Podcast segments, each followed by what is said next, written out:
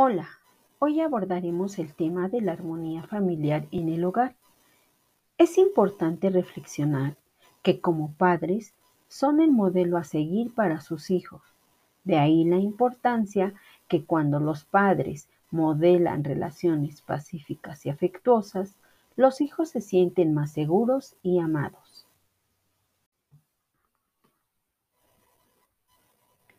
Hablemos del lenguaje positivo como una herramienta para la armonía.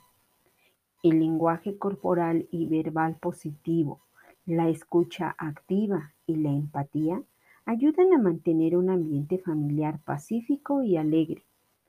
La forma en que los padres y madres hablan y se comportan frente a otros influye de gran manera sobre cómo se comportarán sus hijos con los demás. Por ello, es importante conversar amablemente con todos, ya sean adultos o niños. Esto además contribuirá en generar una comunicación asertiva en la familia. Ponga en práctica algunas opciones que le pueden ayudar. Diga a los otros lo que quiere que hagan en vez de decir lo que no quiere que hagan. Por ejemplo, en lugar de decir, deja de gritar, dígales, ¿Podrías hablar un poco más bajo, por favor?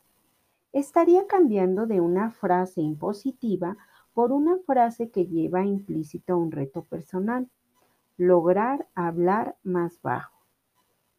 Diga frases que incluyan elogios. Estas tienen un alto impacto. Las personas se sienten apreciadas y bien consigo mismas y van directas a la autoestima. Empecemos el día con algunas como estas. Qué bien amaneciste hoy. Que tengas un excelente día. Eres el mejor en tu trabajo o en la clase, según sea la persona. Por mencionar algunas.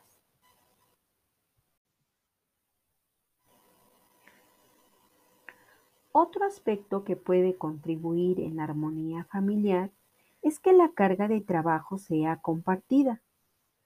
Así que se debe reflexionar que cuando las tareas son compartidas, existe menor esfuerzo, tiempo y cansancio. Para ello les mencionaré algunas estrategias. Como familia, pueden generar una rutina general. Esto ayudará a reconocer los tiempos activos e inactivos. Podrán establecer los tiempos que disponen para la realización de las actividades Distribuyan como familia las tareas de forma democrática, con compromiso, reconociendo que sea posible su cumplimiento para no caer en desorganización e incumplimiento.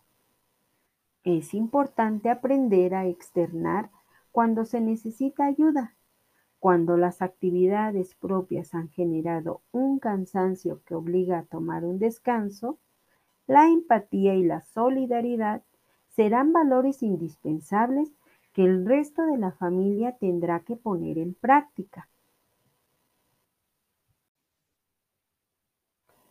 Otro factor que influye para la armonía es el actuar ante el enojo. Lo primero es reconocer que las emociones son propias, es decir, corresponden a cada uno la decisión de experimentarlas. Las emociones no se pueden dividir en malas o buenas, ya que cada ser humano tiene la capacidad de experimentarlas ante ciertas circunstancias. Lo importante es aprender a reconocerlas y expresarlas de forma asertiva. No se debe perder de vista que alguien los está mirando y que son un modelo a seguir en la construcción de su carácter y personalidad. Aquí les menciono algunos tips que les pueden funcionar. Hagan una pausa de 10 segundos. Inhalen por la nariz despacio y profundamente. Lleven el aire hacia el estómago, inflándolo como si este fuera un globo, y luego exhalen lentamente por la boca, sacando todo el aire del estómago como si desinflaran el globo. Ahora repítanlos tantas veces sea necesario. Poco a poco ustedes sentirán cómo van recobrando su control. Cuando se sientan que los argumentos se están desbordando y no los lleva a nada, hagan una tregua, dense un tiempo fuera. Cada quien en su espacio practiquen la respiración. Pongan en juego la empatía y reflexionen sobre las posibles soluciones. Recuerden, alguien los mira. Ahora respondan a las siguientes preguntas. Cuando mi hijo esté frente a un conflicto, ¿cómo me gustaría que lo resolviera? ¿Qué habilidades quiero que desarrolle para su vida? Una vez que tengan resueltas las preguntas, entonces retomen el tema en cuestión. La escucha atenta es otro factor que influye en la armonía familiar. Todos los miembros de la familia deben aprender a escuchar. No olviden que alguien los mira y está aprendiendo de ustedes. Pongan en práctica las siguientes sugerencias. Cuando algún miembro requiera ser escuchado, debe prestar atención, alejar todo aquello que pueda llegar a interrumpir la conversación. Debe mostrarse interés en la conversación y por la persona. Puede ayudarse al emitir un comentario o respuesta se utilizan algunas de sus ideas o palabras. Esto lo hará sentir verdaderamente escuchado. Distinga las conversaciones que pueden ser públicas y las que requieren de privacidad. De ello dependerá la confianza que se genere.